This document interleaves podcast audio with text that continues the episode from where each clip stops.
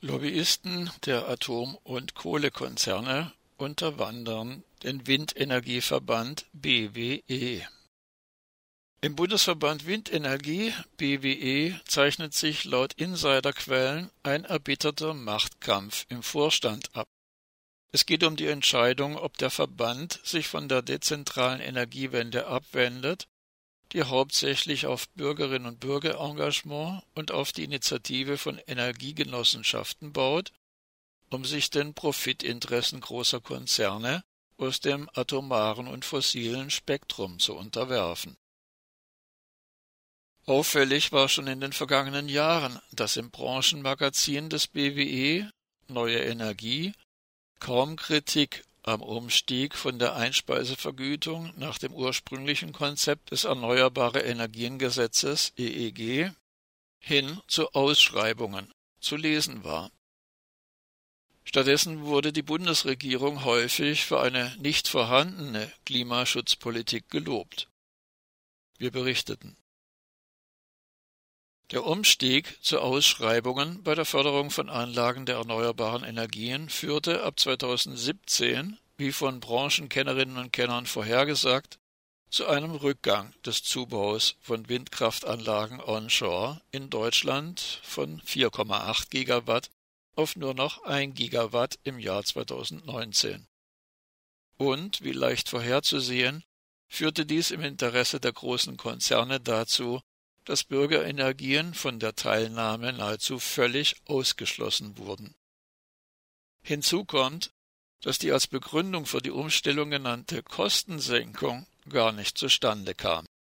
Im Gegenteil hätte eine Fortführung der jährlich degressiven EEG-Einspeisetarife bei neuen Windkraftprojekten gegenüber den realen Zuschlägen der Windkraftausschreibungen des Jahres 2019 die alle ganz nahe am zugelassenen Höchstpreis von 6,2 Cent pro Kilowattstunde lagen, zu niedrigeren Vergütungen geführt. Und nach dem Vorbild Sigmar Gabriels, der mit ähnlich brachialen Eingriffen schon 2014 innerhalb weniger Monate die Zerstörung von über 30.000 Arbeitsplätzen im Bereich der Windkraft- und Solarbranche feiern konnte, erreichte sein Amtsnachfolger Peter Altmaier den Abbau von weiteren tausenden Arbeitsplätzen in der Windkraft- und Solarbranche und die Insolvenz zuvor prosperierender Firmen. Dennoch fordert der Bundesverband Windenergie BWE, der bedeutendste Branchenvertreter für Windkraft in Deutschland, kein Zurück zu der mehr als zehn Jahre erfolgreichen Einspeisevergütung im EEG der Grund, warum der BWE den Umstieg zu Ausschreibungen akzeptiert, liegt offenbar darin, dass maßgebliche Mitglieder des BWE-Vorstands im Profitinteresse großer Konzerne aus dem atomaren und fossilen Spektrum agieren.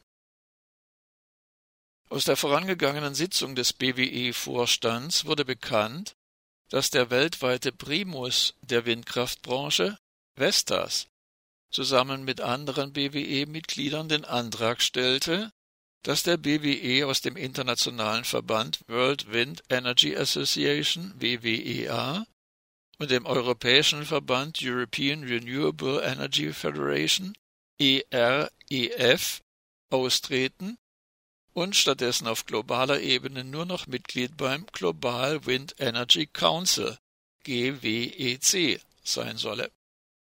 Die Antragsteller waren als einzelne Unternehmen bereits allesamt Mitglieder des GWEC. Und Vestas hat mit seinem stellvertretenden Vorstandsvorsitzenden Morten Dürholm auch das Amt des GWEC-Präsidenten besetzt. In der Begründung für den beantragten Wechsel wird das Motiv des damit verfolgten Richtungskampfes deutlich. WWEA und auch EREF setzen sich für Bürgerenergien und feste Einspeisevergütungen ein. So hatte die WWEA etwa ein Gutachten erstellen lassen, das starke Investitionseinbrüche in der Windbranche weltweit nach der Umstellung auf Ausschreibungen belegte. Einer der Väter des EEG, Der frühere Bundestagsabgeordnete Hans-Josef Fell weist darauf hin, dass Vestas und einige weitere Unternehmen der erneuerbaren Energienbranche eng mit der fossilen und atomaren Wirtschaft zusammenarbeiten. Dies zeige sich bei einem Blick auf die Mitglieder des Global Wind Energy Council GWEC. Wie der Internetseite des GWEC zu entnehmen ist, sind die Mitglieder dieses internationalen Verbandes in Kategorien aufgeteilt, gestaffelt nach ihrer finanziellen Unterstützung des GWEC. Dabei stellen die C0 Corporate Members, die Mitglieder erster Klasse dar, an prominenter Stelle der Shell-Konzern. Der niederländische Öl- und Erdgasmulti Shell bemüht sich schon seit vielen Jahren, ein Engagement für erneuerbare Energien herauszustreichen.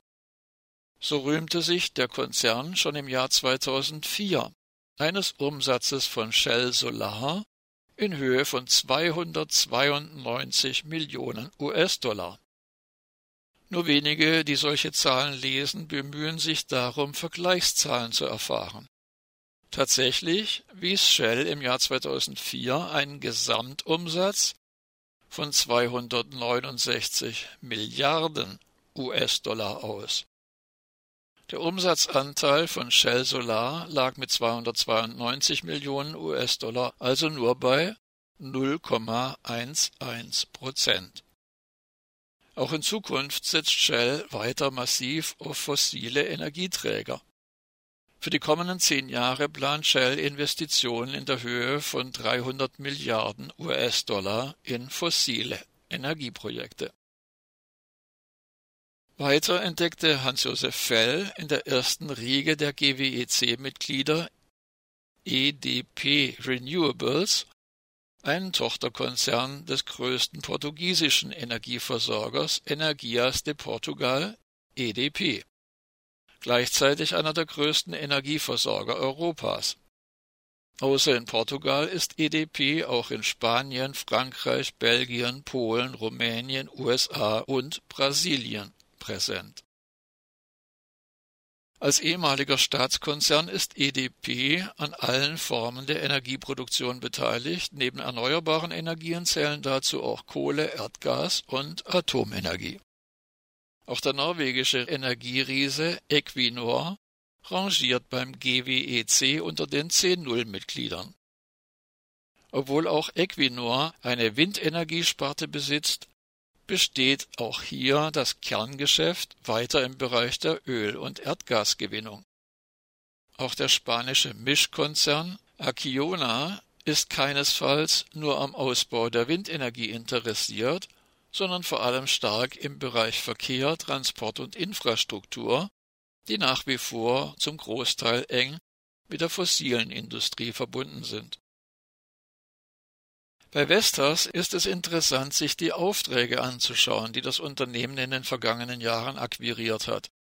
Dazu gehört etwa die Lieferung von Turbinen an einen Offshore-Windpark in den Niederlanden, an dem Shell beteiligt ist, 2017. Auch mit dem französischen fossilatomaren Energiemulti Engie hat Vestas einen Liefervertrag von Turbinen in Brasilien geschlossen, 2019. Ebenfalls 2019 erhielt Vestas in Griechenland einen Auftrag vom spanischen Stromproduzenten Iberdrola. Neben dem Betrieb der fünf spanischen Atomkraftwerke setzt Iberdrola auch auf Erdgas und findet sich mit seiner erneuerbaren Energiensparte zudem als Co-Mitglied im Verzeichnis der GWEC-Mitglieder. Vestas konnte sich Ende 2019 noch einen weiteren Großauftrag sichern, den Bau von drei Windenergieprojekten in Russland. In diesem Fall kam der Auftrag vom finnischen Energiekonzern Fortum, der maßgeblich im Bereich der Atomenergie aktiv ist, und dem russischen Quasi-Staatsunternehmen Rusnano. Im Überblick ergibt sich das Bild, dass sich eine große Zahl von Energiekonzernen aus dem atomaren und fossilen Spektrum kleine erneuerbare Energientöchter leistet und so maßgeblichen Einfluss auf weltweite Großprojekte von Wind- und Solarparks gewinnen konnte. dass diese Konzerne dennoch kein Interesse an der Energiewende weg von fossilen und atomaren Kraftwerken hin zu einer Versorgung mit 100 Prozent erneuerbaren Energien haben, liegt laut Hans-Josef Fell auf der Hand. Und schon vor 15 Jahren warnte der im Jahr 2010 gestorbene Pionier der erneuerbaren Energien Hermann Scheer davor, dass der Kampf der etablierten Energiewirtschaft gegen die erneuerbaren Energien dann seinen Höhepunkt erreichen wird, wenn diese die atomaren und fossilen Energien nicht nur partiell ersetzen, sondern beginnen, diese real abzulösen. Die dezentrale Energiewende mit ihrer breiten Beteiligung von Kommunen und Anwohnerinnen und Anwohnern bei gleichzeitigem Verbleib der Wertschöpfungskette vor Ort widerspricht fundamental den Profitinteressen großer Konzerne. Bei der Betrachtung des Machtkampfes innerhalb des BWE kommt Hans-Josef Fell zu der Erkenntnis, es geht um die Frage, ob der BWE als Windverband mit bisherigem Fokus auf die Vielfalt kleiner, mittlerer und lokaler Akteure und einen zügigen Übergang zu 100 Prozent erneuerbarer Energien diese Ziele auch international mit und durch den WWEA weitervertritt. Oder ob der BWE sich hinsichtlich dieser Ziele zukünftig vom GWEC bremsen lässt. Fell ruft daher dazu auf, diejenigen im BWE zu stützen, die sich weiterhin konsequent und glaubwürdig für den Ausbau der Bürgerenergien und des regionalen Nutzens einsetzen